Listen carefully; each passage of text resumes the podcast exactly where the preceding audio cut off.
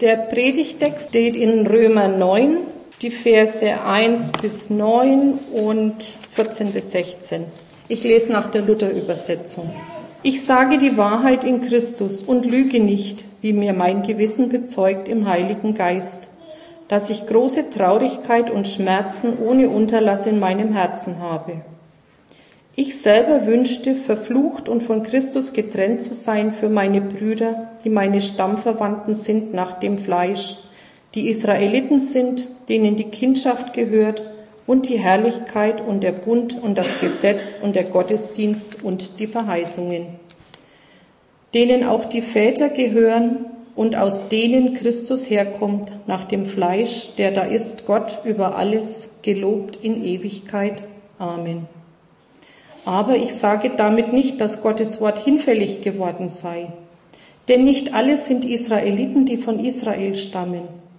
Auch nicht alle, die Abrahams Nachkommen sind, sind darum seine Kinder, sondern nur was von Isaak stammt, soll dein Geschlecht genannt werden. Das heißt nicht, das sind Gottes Kinder, die nach dem Fleisch Kinder sind, sondern nur die Kinder der Verheißung werden als seine Nachkommenschaft anerkannt. Denn dies ist ein Wort der Verheißung, da er spricht, um diese Zeit will ich kommen und Sarah soll einen Sohn haben. Was sollen wir nun hierzu sagen? Ist denn Gott ungerecht? Das sei ferne. Denn er spricht zu Mose, wem ich gnädig bin, dem bin ich gnädig, und wessen ich mich erbarme, dessen erbarme ich mich. So liegt es nun nicht an jemandes Wollen oder Laufen, sondern an Gottes Erbarmen. Also der Text, den die Ingrid vorgelesen hat, handelt vom Volk Israel und wer heute in den Losungen geschaut hat, da steht in Klammern dahinter Israelsonntag. Also wir sollen uns an Israel erinnern, uns Gedanken über Israel machen. Und das ist eigentlich ein recht kleines Land, dieses Israel. 8,3 Millionen Einwohner. Und die Bevölkerungszahl hat sich seit der Staatsgründung 48 verzehnfacht, habe ich gelesen. Also wir sollen an diesem Tag an, an Israel und unser Verhältnis zu den Juden nachdenken. Und ich habe mir früher, wie ich jung war, immer so vorgestellt, ja, Israel, da sind alle Menschen gläubig, die leben alle so, wie Gott es will, weil wenn man so in der Bibel liest, die haben ihre Gesetze und das ist dann so. Ich habe keine Vorstellung, ich war noch nie dort. Die, die Israel schon bereist haben, können mir da wahrscheinlich was anderes erzählen. Ich habe auch nachgelesen und da habe ich ganz interessant die Sachen gelesen, dass also 43 Prozent der israelischen Juden bezeichnen sich als säkulär, also als weltlich. 43 Prozent. Und 20 Prozent beschreiben sich als traditionell, aber nicht religiös. 15 Prozent als traditionell religiös und 10 Prozent als religiös und 9 als orthodox. Also wir sehen, dass der moderne Staat Israel kein religiöser Staat ist. Und er ist ein Staat, der, der von, von Feinden umgeben ist. Die haben die Absicht, also eins zumindest, dass sie Israel vernichten wollen. Sie sind ständig Bedrohungen ausgesetzt, haben Krieg, Gewalt, Terror. Und ich denke, so die Anschläge, die in Europa bei uns waren, mit denen muss sich Israel schon jahrzehntelang auseinandersetzen. Sie sind damit praktisch jeden Tag konfrontiert, dass irgendwas passiert. Aber auch durch den Staat Israel selber geschieht auch Unrecht und Gewalt. Und für uns sind die Hintergründe und die Zusammenhänge ja oft sehr schwer zu erkennen, weil, ja, wie ist die Berichterstattung in den Nachrichten? Meistens kommt Israel recht schlecht weg. Man hört nicht, was vorher passiert ist. Also ist es für uns sehr, sehr schwierig, da ja, die Wahrheit herauszufinden. Ja, schauen wir in die Bibel, was sagt die Bibel über das Volk Israel. Wie es gerade vorgelesen wurde, Israel ist und bleibt das Volk des Auserwählten, das auserwählte Volk Gottes. Und in dem Predigtext kommt es vor, was sie alles von Gott empfangen haben. Also den Namen Israel, die Kindschaft Gottes, die Herrlichkeit der Gegenwart Gottes, den Bund Gottes in verschiedenen Bundesschlüssen, die Tora, also die fünf Bücher Mose, den Gottesdienst und die Väter der Verheißung, von denen ja auch Jesus herausstand. Und Paulus schreibt eindeutig, Gott hat seine Zusagen an sein Volk nicht zurückgenommen und wird sie auch nicht zurücknehmen. Und Paulus selbst war ja Jude und ist zum Glauben an Jesus gekommen, nachdem sich ja, Jesus offenbart hat und sich in den Weg gestellt hat. Ihm ist dadurch klar geworden, dass Jesus der einzige Retter und der einzige Weg ist zu Gott. Und dass er auch seinem Volk versprochen wurde. Aber dass nun seine jüdischen Geschwister Jesus nicht als den Messias anerkennen und erkennen, der ja eigentlich das Heil bringt, das erfüllt Paulus mit tiefer Trauer und, und ja, großem Schmerz.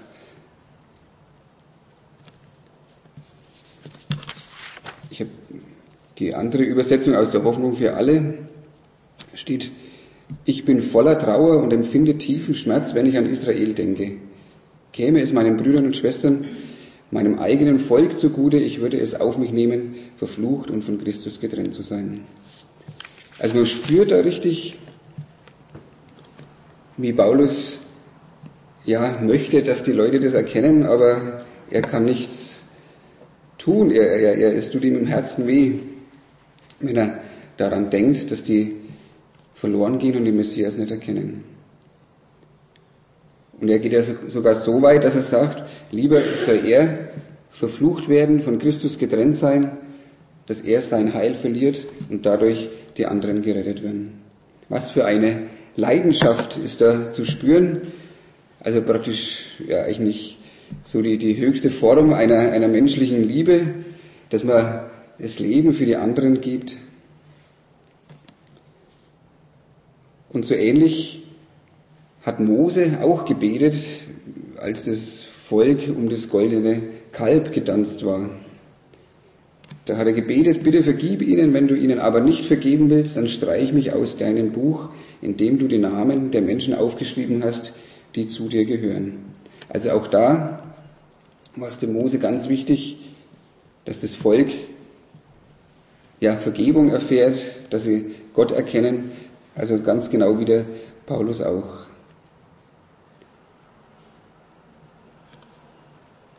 Wir haben die letzten Wochen uns mit dem Thema beschäftigt, die gute Nachricht weiterzubringen, um äh, ja, weiterzusagen. 42 Tage für unsere Freunde. Da ist vielleicht beim anderen, beim einen oder anderen wieder so die Leidenschaft etwas entbrannt. So am Anfang ist die ja ganz stark da, wenn man, denke ich, Jesus kennenlernt, zu Jesus findet. Dann möchte man, dann brennt man, dann möchte man das weitersagen sprüht man praktisch vor Freude. Es lässt aber mit der Zeit etwas nach.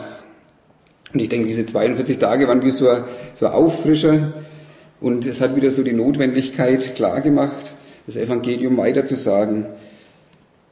Und es hat mich schon nachdenklich gemacht, wie ich da lese, Mensch, die, die würden ihre, ihre eigene Rettung aufgeben.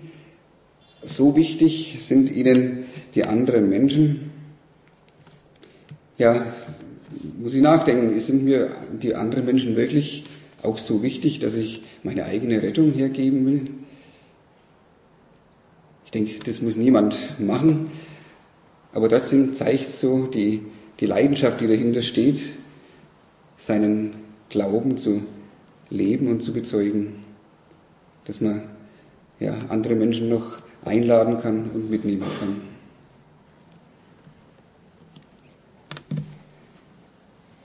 Also Paulus, wenn man weiter in dem Text schauen, sieht die Ablehnung des Volkes nicht als endgültig. Er rechnet damit, dass Gottes Erbarmen sie retten wird. wenn die Fülle aus den Völkern in die Gottesgemeinde eingegangen ist, alsdann wird das ganze Volk Israel errettet werden. Steht dann zwei Kapitel weiter in Römer 11. Und den Nichtjuden in der christlichen Gemeinde macht Paulus deutlich, was sie mit der Annahme empfangen haben. Sie haben Israel als erwähltes Volk nicht abgelöst, sondern sie sind in die Gottesgemeinde mit hineingenommen. Sie haben also, also wir ja auch, haben vollen Anteil an Gottes Gaben, an den Verheißungen für sein Volk. So leben wir also gemeinsam als Volk Gottes in dieser Welt. Weiter schreibt der Paulus, dass Gott immer souverän erwählt und kein Versprechen Gottes gebrochen wurde. Und dann kommt es zu dem schwierigen Teil, wo er sagt, nur weil ein Mensch zum Volk Gottes gehört, bedeutet das nicht, dass er auch schon Erbe der Verheißung ist. Und er bringt dann das Beispiel vom Abraham. Nicht alle Nachkommen Abrahams werden auch als Gottes Kinder bezeichnet. Abraham hat ja den Ismael, und in Isaak, zum Beispiel gehörte ja der Ismael auch zur Nachkommenschaft Abrahams, aber die Verheißung läuft über Isaak. Steht im 1. Mose 21, steht da, tu alles, was Sarah von dir fordert, denn nur die Nachkommen deines Sohnes Isaaks werden das auserwählte Volk sein.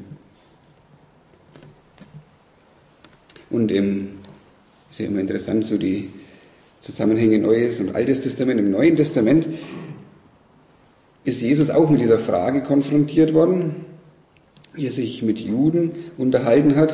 Das lesen wir im Johannes 8. Da geht es also darum, dass Jesus sagt, die Wahrheit wird euch befreien.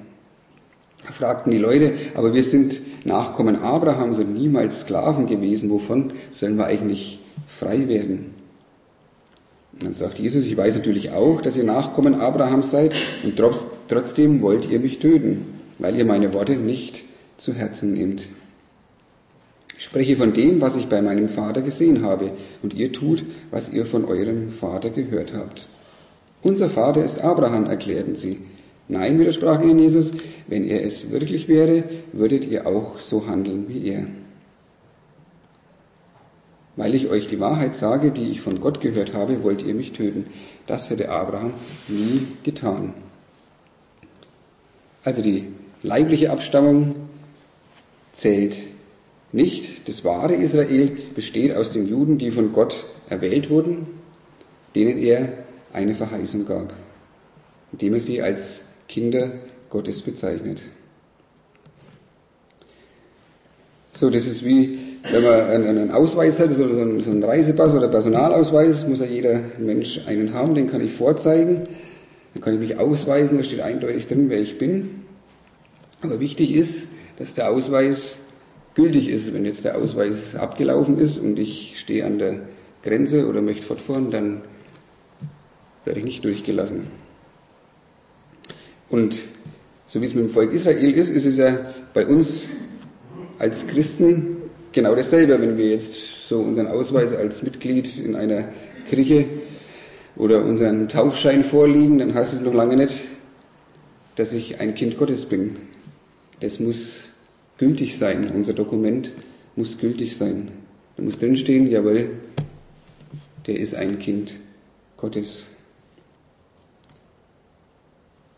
Noch deutlicher wird es, äh, es steht jetzt nicht in dem Predigtext mit dabei, aber wenn man das vielleicht daheim nochmal nachliest, dann bringt Paulus noch das Beispiel mit Esau und Jakob. Also Gott hat Jakob erwählt, bevor ja die Kinder schon geboren wurden. Und das war Gottes Wille und das zeigt auch, dass es nicht darauf ankommt, wer was tut, die Werke, die guten Leistungen, die man erbringen kann. Die können nichts bringen, die waren ja gar nicht in der Lage dazu, die wurden vorher, es wurde vorher erwählt. Und da stellt sich natürlich dann die Frage, die auch der Paulus in dem Bibeltext stellt, die Frage nach der Gerechtigkeit. Ist Gott ungerecht? Die Menschen klagen Gott an, ungerecht zu sein. Wie kann er einige erwählen und andere nicht? Andere gehen verloren.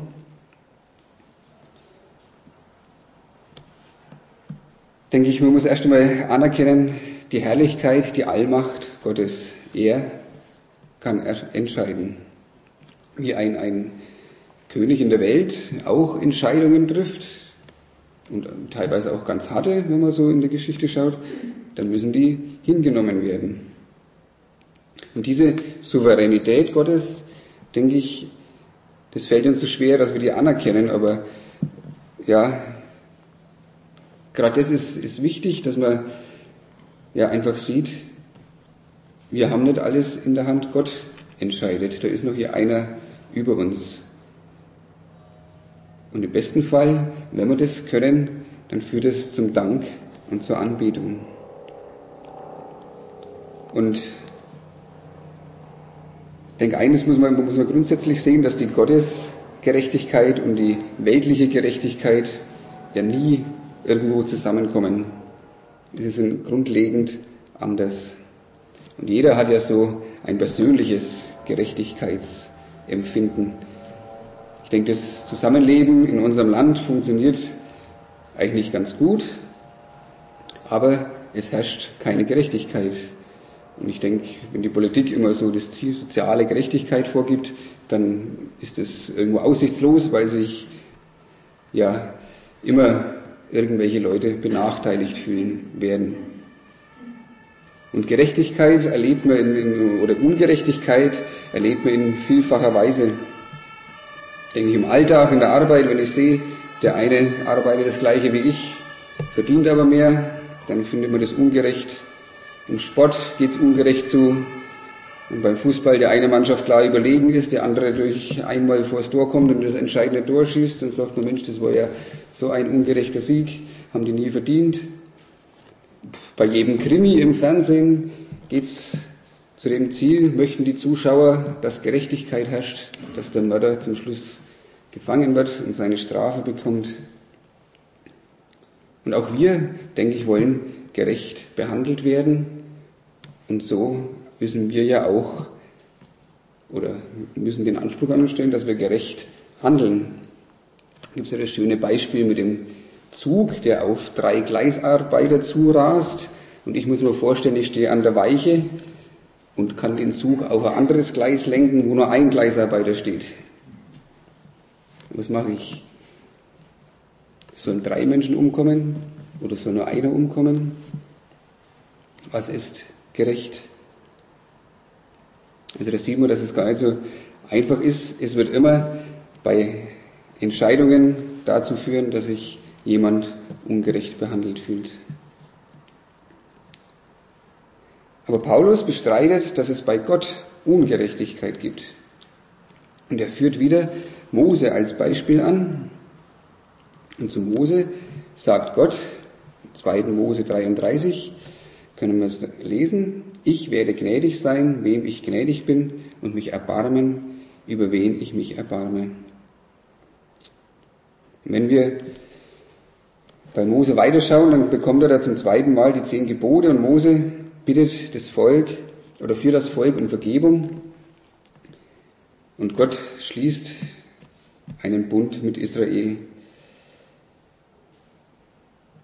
Und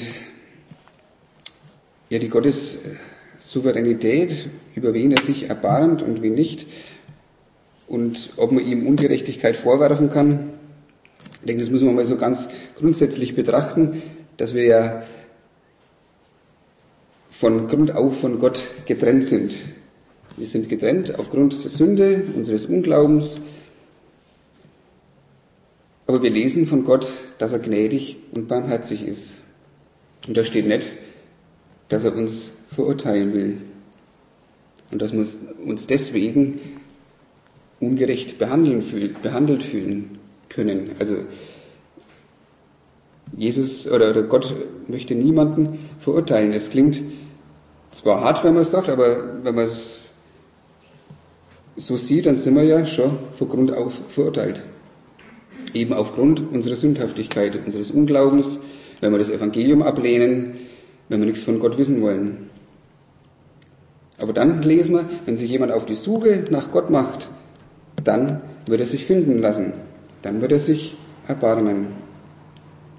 Jeremia 29 steht es, ihr werdet mich suchen und finden, und wenn ihr mich von ganzem Herzen suchen werdet, so will ich mich von euch finden lassen, spricht der Herr.